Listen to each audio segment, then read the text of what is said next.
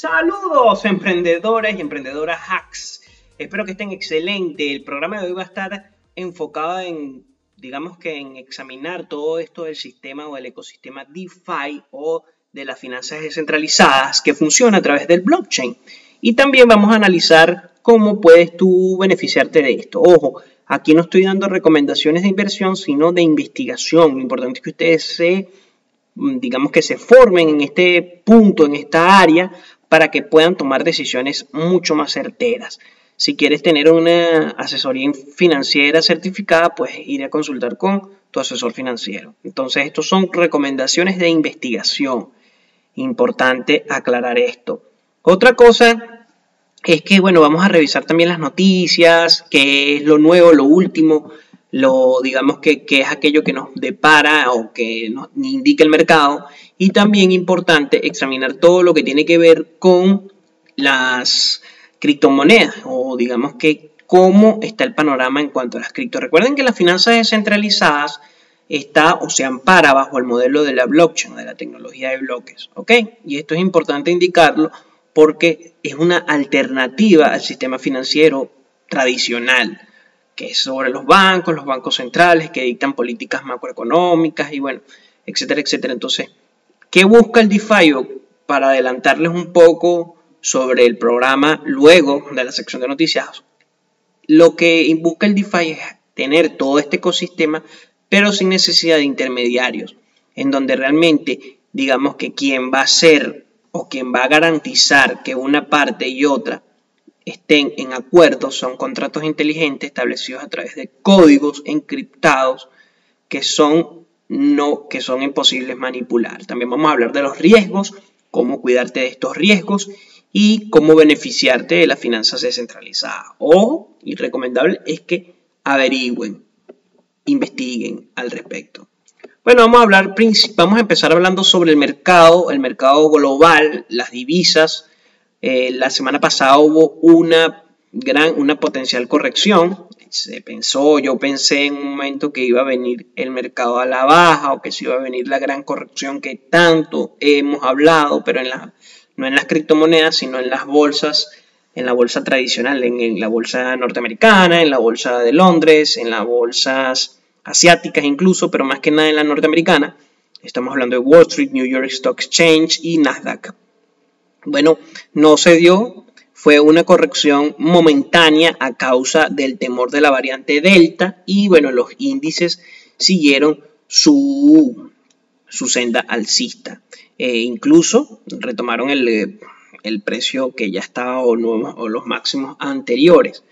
Esto pese a todas las políticas macroeconómicas que no son del todo certeras en cuanto a la impresión de dinero, que ya lo he venido diciendo, y una gran presión inflacionista, incluso las políticas del plan de planes que, está lanzando, que está promoviendo Biden, no han sido, digamos que, las mejores. En cuanto a las primas de riesgos, tenemos que España e Italia llevan, perdón, Italia y Grecia llevan la delantera con eh, el puntaje de Grecia fue de 107,1, mientras que el de Italia fue de 103,9. Esto quiere decir que bueno, hay una gran susceptibilidad en cuanto a las economías de estos dos países, seguido de España, después lo sigue Portugal, Irlanda y Francia. Estos son en cuanto a las economías de Europa que se han visto más afectadas. Eh, con respecto a las divisas, o digamos que el euro dólar, que la principal referencia de la semana es la reunión de la FED de mañana, el miércoles. Y bueno, tenemos la inflación, que aunque hayan indicado que la inflación está controlada, cuando vemos todo lo que tiene que decir eh, la FED con los 8.9 mil trillones de dólares que se han impreso, cuando uno ve la curva de, de inyección de dinero, lo que se llama la masa monetaria M1, M2, es algo increíblemente alarmante porque la cantidad de dinero que se ha inyectado a la economía es de locura, es de locura. Y esto estoy hablando de la administración, tanto Trump como Biden. ¿ok? No estoy hablando de que no una con la otra, no, la política de la Fed continúa siendo lo mismo y estas políticas erróneas que están tomando los bancos centrales es lo que hace o lo que me obliga a mí y a muchos otros inversionistas a tener inversiones en criptomonedas. Eh, esta alternativa a la banca tradicional, esta alternativa a las finanzas tradicionales es importante conversar, pese a que tiene muchos detractores principalmente de la banca tradicional y que se habla muy poco al respecto y se hacen análisis muy someros, como por ejemplo indicar que hay que esperar cuando salgan las divisas digitales de los bancos centrales. Esto no es así, no son criptodivisas, no van con, digamos, todos los valores que implica ser una criptomoneda. Básicamente ya existen estas divisas digitales que son las que se transan digitalmente a través de portales como Cele, PayPal. Eso es digital, uno nunca toca ese dinero. Y las transacciones o las transferencias bancarias igual va a ser cuando saquen las supuestas criptodivisas respaldadas por el Banco Central. Y digo supuestas porque no cumplen con los parámetros. Ojo, tampoco me gusta ser evangelizador de los riesgos que representan las criptomonedas porque vemos una gran volatilidad y eso es algo que tienen que superar el ecosistema que aún está muy inmaduro. Es muy inmaduro y por ende es que no termina de, digamos que de convencer a muchísimos otros inversionistas. En cuanto al entorno económico global, vamos a hablar un poco sobre China. China retrocedió aproximadamente menos 3,5% el eh, día viernes y eh, esto se da porque el, gobierno va a aplicar una regulación muy estricta que en la práctica puede asfixiar la educación privada, que supone 1.200 mil, sí, perdón, 120 mil millones de dólares al año. En principio va a quedar vetada cualquier actividad dirigida a obtener beneficios que esté basada en la formación o tutorización de escolares, que puede ser preparación privada para el acceso a mejores escuelas y universidades, cursos de idiomas, pero el mercado descuenta que podría incluir o que el siguiente paso sería incluir también la formación universitaria y posgrado. Esto quiere decir MBAs y similares. ¿Cuál es, nuestro, ¿Cuál es mi opinión? Es una medida más de control del gobierno chino que puede influir negativamente, como ya lo hizo el control sobre las criptomonedas o el Bitcoin, en la economía por lo que no solo caen al plomo las compañías de educación en China, como está Continental y HK, aproximadamente menos 40 y menos 50% de su cotización, sino también de tecnológicas inmobiliarias. Y el impacto se puede extender a otros sectores porque se entiende como una forma de controlar o incluso hacer un bloqueo de cualquier tipo de inversión extranjera. Se estima que por lo menos al 70% de los estudiantes entre 6 y 18 años recurren a la preparación privada en gran parte financiada mediante inversión extranjera directa. Entonces, esta monitorización del gobierno resulta especialmente sensible a empresas o a sectores como las tecnológicas y el sector de innovación. Y por eso es la principal razón del fuerte retroceso que tuvo el, el CSI 300, que es el índice de chino de las empresas tecnológica. Esto es importante tenerlo en cuenta porque China, con toda la expansión o la apertura económica que ha tenido, ha generado, ha sido un punto de inflexión importante en cuanto a la inversión de personas, de, entes extranjeros y que ha habido que principalmente en Latinoamérica se han lucrado mucho de esto. Por ejemplo, clases de español online, hay muchísimas personas que lo dictan y hay muchísimas academias que se lucran de esto, incluso clases de inglés y la subcontratación de profesores en línea para cualquier tipo de materia ha sido bastante interesante en China en los últimos años. Entonces esto genera eso mismo, un bloqueo para que haya una libre negociación entre estas partes y hay una afección. Entonces puede ser que esta competencia China-Estados Unidos que se vuelve a tornar importante en todo el escenario económico global, eh, puede que se vea, digamos que, mal para las políticas chinas. Es decir, puede que China tome malas decisiones o siga tomando malas decisiones que al controlar la economía del país o el libre tránsito, esto alterará evidentemente que la inversión extranjera siga fluyendo como lo ha venido haciendo. Ahora vamos con los otros puntos importantes sobre las noticias en otros sectores o por lo menos negocios. Aquí voy a hablar más que de negocios, cómo están las rondas de inversión en ciertas startups latinoamericanas El sector de las, también el sector de las fintech, que es un sector que está creciendo y que sigue creciendo y que se relaciona directamente con el podcast, con el DeFi. Entonces tenemos que la empresa Avodu es una empresa que produce casas prefabricadas, pero el modelo, eh, el modelo va más, van desde los 60 hasta los, perdón, desde los 30 hasta los 60 metros cuadrados a diferencia de otras empresas muy similares. Esta startup californiana no se enfoca en innovar en el proceso de construcción, sino que da prioridad al diseño, así como a la capacidad de gestionar todos los permisos que necesitan sus clientes para instalarlas en el menor tiempo posible. Esta empresa acaba de recibir 20 millones de dólares en inversión. Importante. Ahora, ¿qué es lo que, qué es lo que tenemos que saber? Fintual, que es una plataforma digital de inversión que se radica en, o, fue originaria en Chile, de Chile, es originaria de Chile, anunció la compra de la distribuidora de fondos mexicana Invermérica por un monto que todavía no ha sido revelado. Con la adquisición, Fintual ahora tiene unos 650 millones de dólares en activo bajo administración, tanto en México como en Chile. PicPay, que es una empresa brasilera, es considerada la billetera digital más grande de toda Latinoamérica anunció la compra de la aplicación de financiamiento personal Giu a Bolso por un monto todavía no revelado. La adquisición se da semanas después de que PicPay suspendió sus planes de listarse en el Nasdaq y mostró que la compañía está apostando a monetizar su base de usuarios, que superó los 55 millones de usuarios. Esto es súper importante que lo tomen en cuenta porque estamos hablando de una billetera digital centralizada y una plataforma de financiamiento personal guía bolso. Después tenemos también que Philip Morris International, fabricante del Marlboro, dejará de vender cigarrillos en el Reino Unido en los próximos 10 años, después de más de un siglo de tener operaciones en este gran mercado.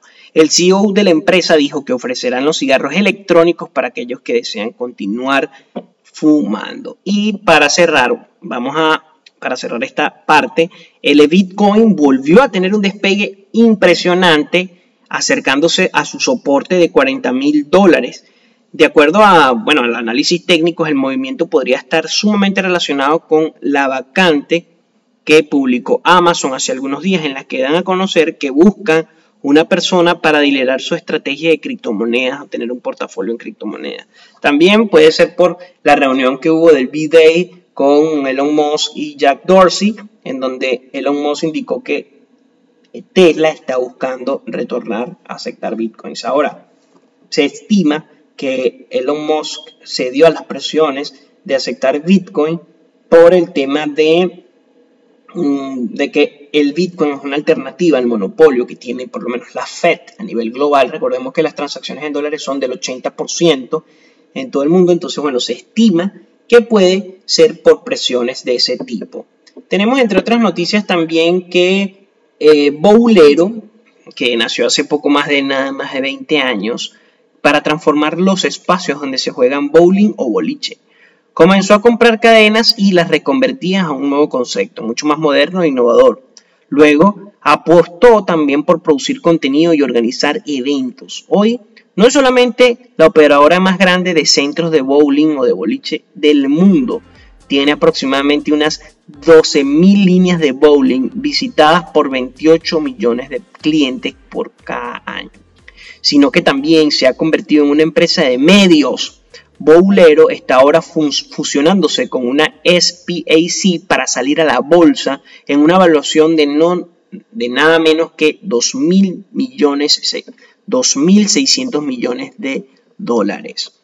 También importante, BigCommerce y Mercado Libre están aliándose para los comerciantes que usan la plataforma de la primera, pueden también vender sus productos a los millones de clientes de Mercado Libre en Latinoamérica. Con sede en marcas como Ben Jerry's, SC Johnson, School Candy y Sony usan BigCommerce para sus iniciativas de e-commerce. AT&T acordó vender Brio, su unidad de negocios de DirecTV en Latinoamérica, a la firma de inversión argentina Grupo Wertheim, luego de asumir un cargo por deterioro de 4.600 millones de dólares. Brio ofrece servicios de video en vivo y bajo demanda a través de DirecTV Go y Sky.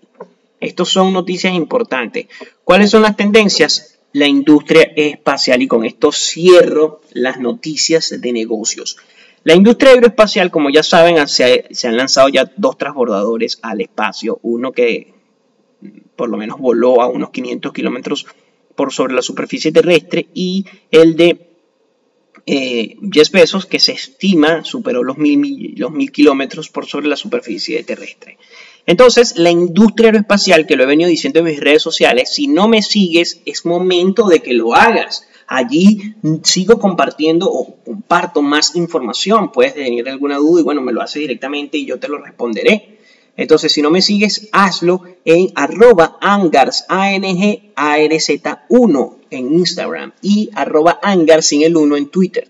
También puedes seguirme en TradingView, en donde hago mis análisis de la diversas operaciones especulativas, de carácter especulativas, no son recomendaciones de inversión, sino análisis de diferentes activos.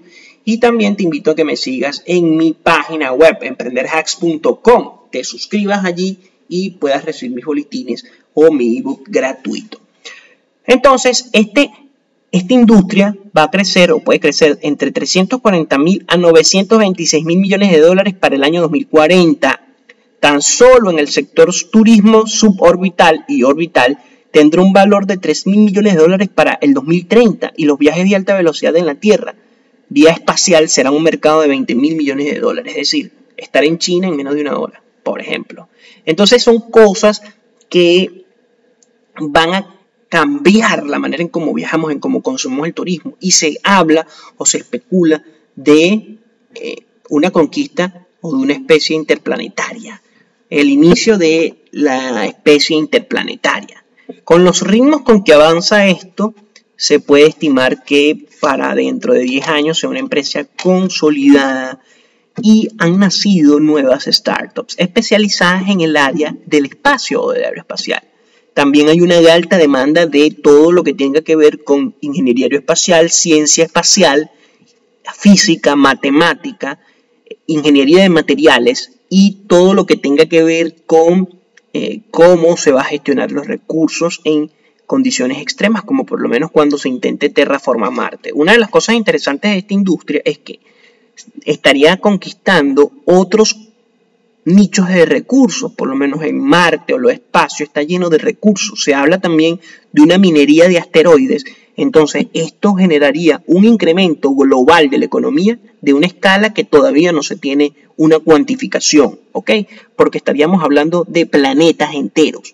Entonces, dentro de las startups que se han generado en el, por el auge de la tecnología o de la industria aeroespacial que va a nacer, digamos que va a renacer de, de un enfoque distinto, está Leo Labs, que es una compañía fundada por el ex astronautas de la NASA, que utiliza radares patentados para arrastrar objetos en la órbita terrestre inferior en donde haya 2.000 satélites activos y se proyecta que en los próximos años se lanzarán 50.000 más. Esta startups lo que busca es evitar colisiones y pérdidas de recursos, colisiones entre satélites y la pérdida de recursos. Increíble esta solución. Otra solución es Astroscale, que es un emprendimiento totalmente japonés para eliminar satélites desactivados y otros desechos espaciales de la órbita lanzó en marzo el SAT-D, una misión de demostración sobre su tecnología. Es importante esta porque recordemos que en Japón es un país donde no hay casi emprendimiento, por todo el tema de la deflación y todo el problema de la, del decrecimiento que han tenido durante más de 20 años. Entonces, que sea japonés este tipo de iniciativas da mucho que entender sobre el impacto que pueda tener la industria aeroespacial de conquistar otros terrenos, como estoy comentando, otra búsqueda de recursos más allá de la Tierra, entonces se estima que, bueno, si se buscan recursos más allá de la Tierra, se puede subsanar todo el tema ecológico aquí en la Tierra. Entonces, bueno, ahí va a haber un crecimiento económico sin deteriorar las, el sistema o el equilibrio terrestre. Entonces, básicamente esa es la apuesta de muchos inversionistas. También se tiene que GAG de Montreal utiliza sus propios satélites para medir los gases de efecto invernadero del espacio exterior, utilizando sensores espectroscópicos para detectar incluso pequeñas fugas de petróleo, gas y otras emisiones industriales en cualquier punto de la Tierra. La empresa ha recibido más de 70 millones de dólares desde su creación en 2011. Esta se relaciona directamente con lo que estoy hablando del equilibrio ecológico e incluso de pensar en terraformar terraformar al planeta Marte, el planeta rojo, por ejemplo. Relative Space obtuvo 500 millones de dólares en una de las inversiones más grandes realizadas por una empresa espacial privada, valuándola así en más de 2 mil millones de dólares. La startup desarrolla tecnologías de fabricación, vehículos de lanzamiento y motores de cohetes. Así que todo aquello que tenga que ver con la tecnología aeroespacial, podemos estar hablando de un growth investment, cosa que es muy interesante para eh, hacer crecer nuestro portafolio. Ahora voy a hablar sobre qué pasaría si hace un año, o sea, a mí no me gusta mucho esto, pero me da como que pistas acerca de cuánto retorno podríamos haber tenido y cómo se manejan realmente las inversiones. Ok, por lo menos tenemos en este gráfico que hice 1, 2, 3, 4, 5, 6, 7, 8, 9, 10, 11, 12, 13, 14, 15 potenciales inversiones. Entonces, si hubiésemos invertido mil en cada una, entonces mil por 15 serían 15 mil dólares. Supongamos que invertimos 15 mil, teníamos 15 mil dólares para buscar invertirlo. Y esto nos permite también visualizar cómo son, digamos que, las inversiones. Es decir, cómo se maneja el tema inversiones. Es decir, las inversiones, dependiendo del enfoque que tú tengas, y por ende recomiendo los libros de eh, Benjamin Graham y también de todo lo que tenga que ver con el growth investment. Dependiendo de, la forma en cómo tú vayas a enfocar este, tu inversión, es decir, tienes que formarte al respecto igualmente, pero esto te va a ayudar a entender mejor cómo funcionan las inversiones, porque son ciertamente a un mediano largo plazo. Ojo, inversión no es igual a trading, no porque el trading está más enfocado a especular, es decir, yo estoy especulando a través del análisis técnico, etcétera, y también yo me dedico al trading y me gusta, me apasiona mucho eso porque es imposible. Eh, hay algo, digamos, que muy, muy humano que es especular, ver el futuro. Entonces, como te permite este mercado tener ciertas directrices hacia dónde se puede mover un precio, es muy interesante también porque si desarrollas una muy buena estrategia, puedes generar un dinero extra o puede que protejas tu inversión, tu dinero, con la especulación. Entonces, muchos inversionistas, muchos traders lo que hacen es hacer un híbrido. Hoy día, gracias a la tecnología de la información, los bots y la capacidad de poder consumir información de calidad o contenido de calidad en diferentes plataformas, como por ejemplo este podcast, que no lo puedes dejar de escuchar todos los martes o miércoles por tu plataforma de podcasting preferida. Momento publicitario. Este, es importante tener también como que conocimiento en inversiones y en tanto en growth investment como value investing, ¿ok? que son filosofías para invertir. Tendríamos que 15 mil dólares con una evaluación de mil dólares invertidos hace un año. Si yo hubiera invertido mil dólares en Dogecoin hace un año, hoy en día tuviese un rendimiento súper interesante porque tuviera en mi cartera 60 mil 14 dólares triplicando con ello mi inversión inicial de mil, o sea, cuatriplicando. Es una cosa impresionante. Tendríamos que por GameStop, gracias a todo esto del meme stop, que ha sido algo que ha revolucionado o ha trastocado muchas cosas en la finanza, tuviera ahorita 47.163. Recordemos que es una empresa que venía en pique y que muchos inversionistas fondos de inversión le dieron a la baja. Y hubo un movimiento en Reddit que se llama eh, Reddit, Bet Reddit, en donde muchas personas se pusieron de acuerdo para hacer subir esta empresa, subir la evaluación de esta empresa. Eso se llama lo que en, en la teoría de market makers se llama todo dinero de la calle, dinero de personas comunes como tú, como yo, microinversionistas, pequeños inversionistas.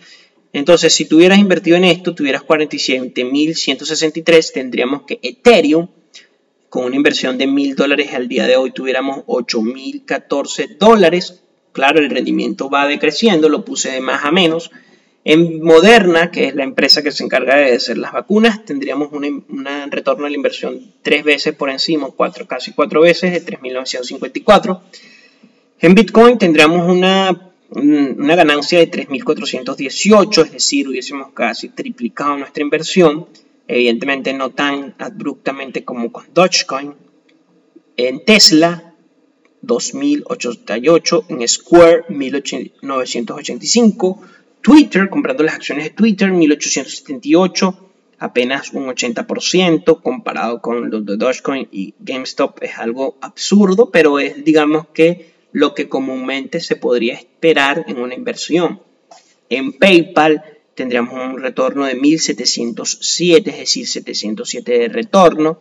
En Nike tendríamos 1630, es decir, 630 de retorno. En Google un 1628, en Starbucks 1582, en Apple 1492, en Disney 1491 y por último en Amazon 1134. Recordemos que, bueno, ahorita el Bitcoin está en 37.000, 39.000, no ha superado los 40.000 que es su techo, pero llegó a 64.700 y las criptomonedas, como por lo menos Dogecoin, llegó a 0.6, 0.7, incluso rozando casi el dólar. Esto quiere decir que hace unos meses atrás en Dogecoin hubiese tenido el doble, o mucho más del doble, en vez de 60.100 algo y miles de dólares. entonces esto me da a entender que pese a que sea sumamente riesgoso, sumamente riesgoso invertir en cripto, y ya voy, ya voy a, dar el podcast del DeFi para hablar de las finanzas descentralizadas, que yo sé que les interesa a muchísimo. Eh, lo cierto es que las criptomonedas tienen esa gran versatilidad. Cuando yo invierto en criptomonedas, y esto es algo muy personal, que lo he dicho en otros podcasts, pero lo voy a recalcar, yo invierto 100 dólares y son 100 dólares que estoy dispuesto a perder por su alta volatilidad, o 1000, o lo que estés dispuesto a invertir. Pero ¿por qué? ¿Por qué mi stop loss en las criptomonedas es del 100%? Porque la relación riesgo-beneficio es tan alta, es decir, yo puedo tener tantos mil por ciento de beneficio que si yo pierdo mil dólares no es nada en comparación con lo que yo estoy o lo que yo puedo obtener de beneficios. Es decir, yo arriesgo 100 dólares, puedo perder 100 dólares, pero puedo tener una ganancia de 10 mil dólares. ¿Ok? O una ganancia de, de 5 mil dólares. En este caso, invertimos Dogecoin hace un año, mil dólares a riesgo. Hoy en día serían 60 mil dólares. Es decir, sería casi 6 mil por ciento por encima de mi valor de inversión. Entonces, esa gran beneficio que me arroja me permite tener un riesgo al 100%.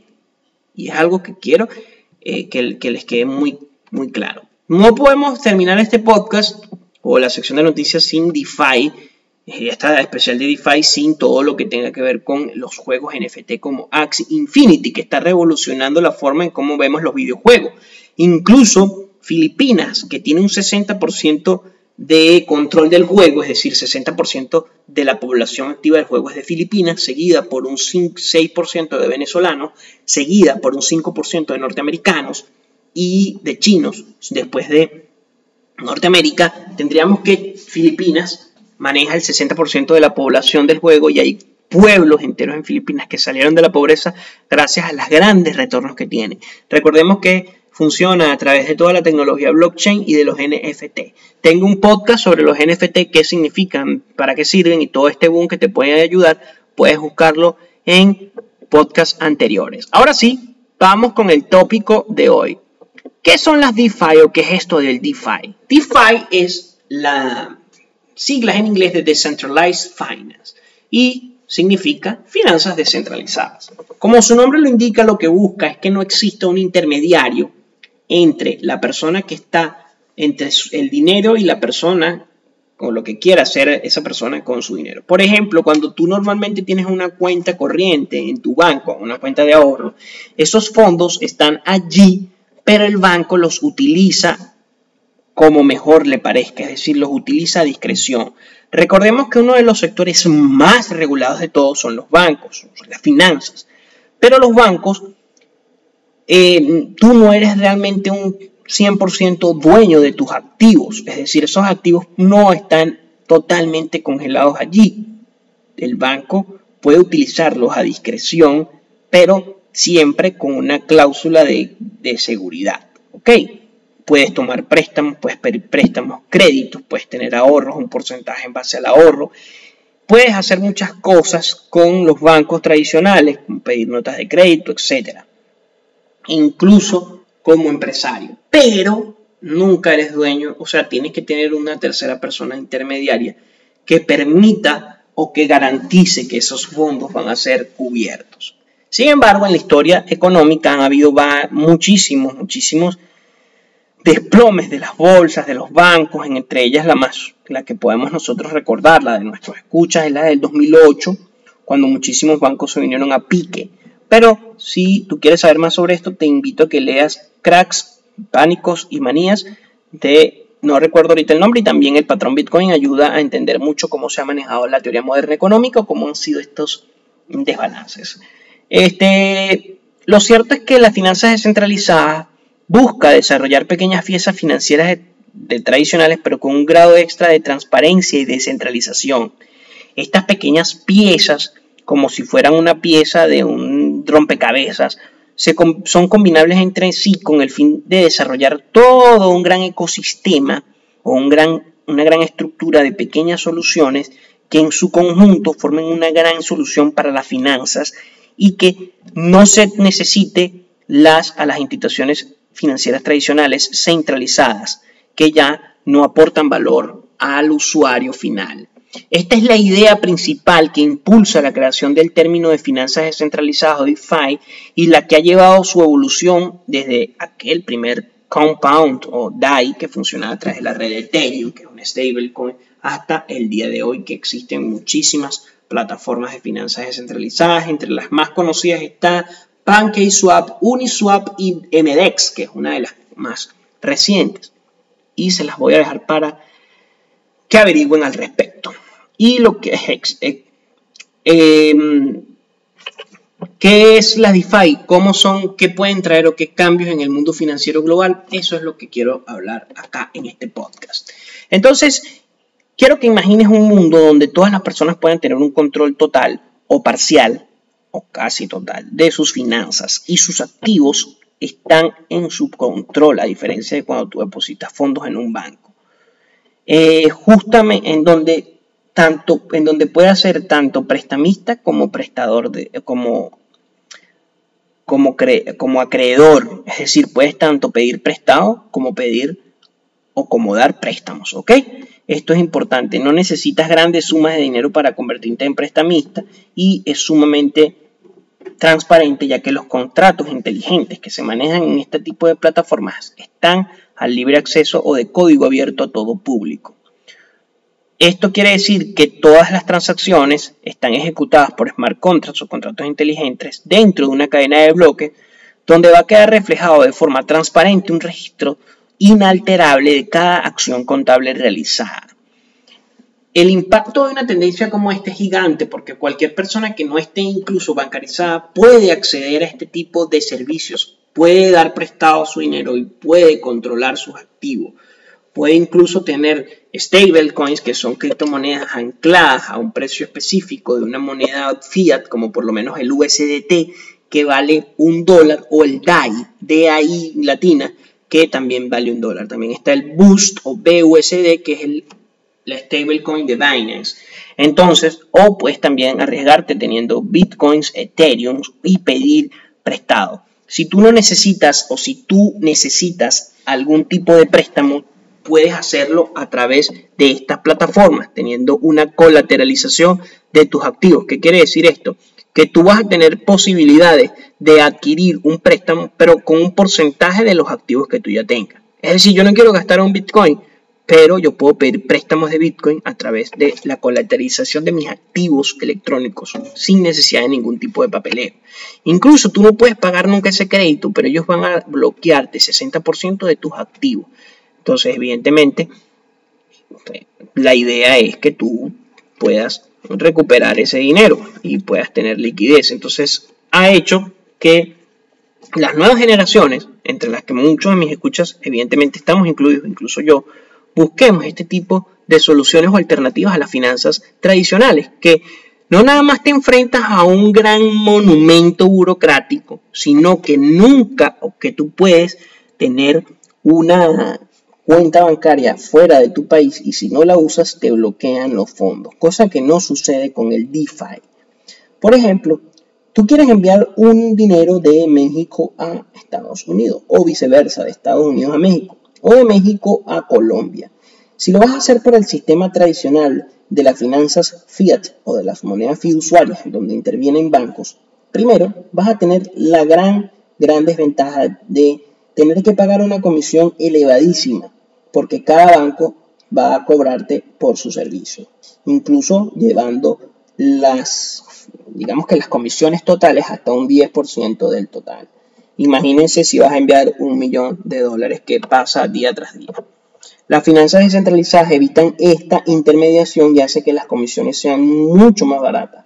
Por lo menos en la red de Ethereum hoy día las comisiones son elevadas, son bastante elevadas en comparación que con otras redes como la Binance Smart Chain o BSC, que tienen comisiones que rondan, eh, independientemente del monto, entre los 0,50 a 1 dólar y están otras que quieren hacerle la competencia incluso a Binance Smart Chain, porque Ethereum está buscando mejorar eso como la UOBI o EcoChainNet, que es una que te cobra incluso hasta 0.00 centavos de dólar. También está la TRC, que es una red blockchain que te permite hacer este tipo de cambios con aún menos capital, comisiones, es decir, el pago de comisiones es aún menor.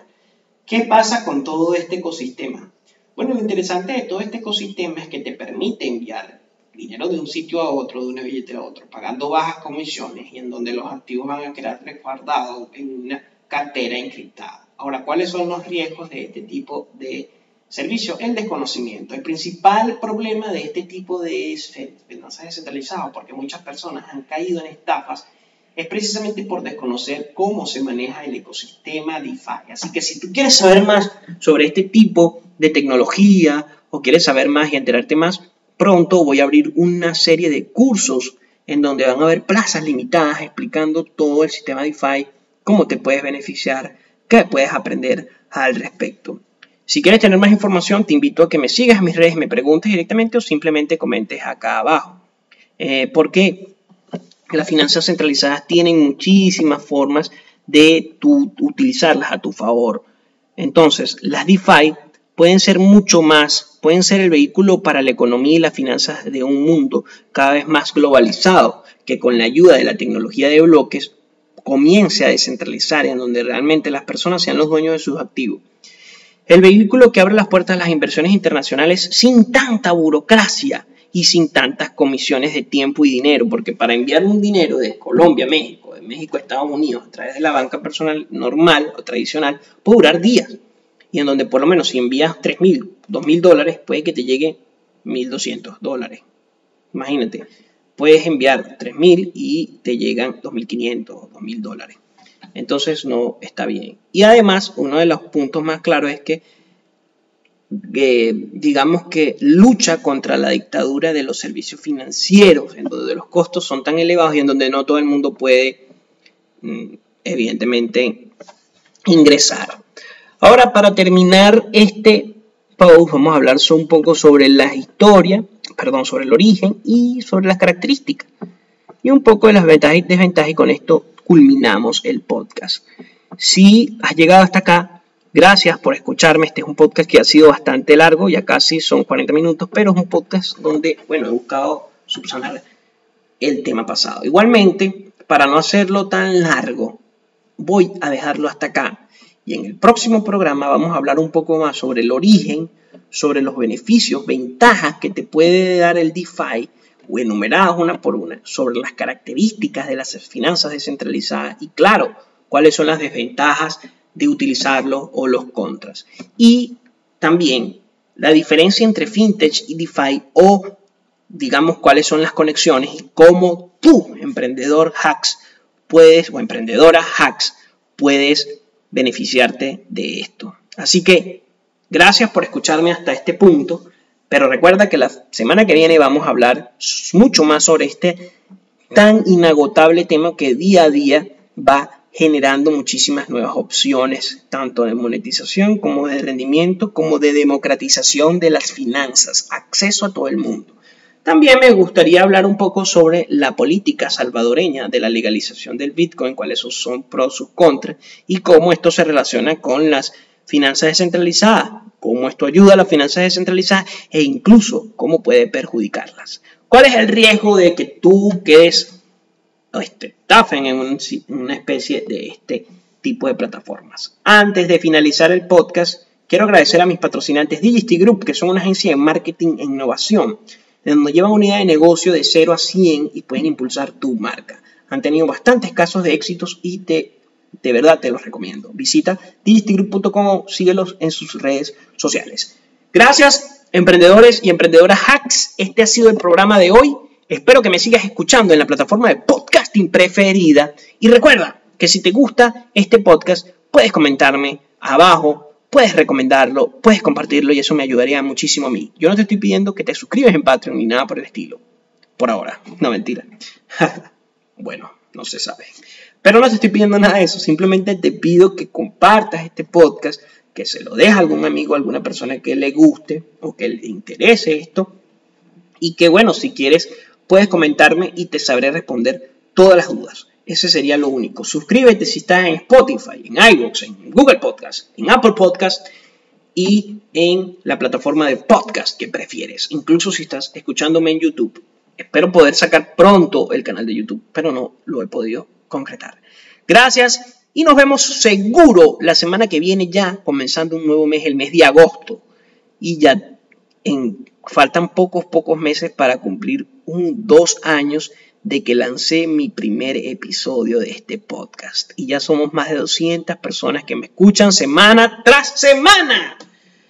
Gracias y nos vemos, emprendedores.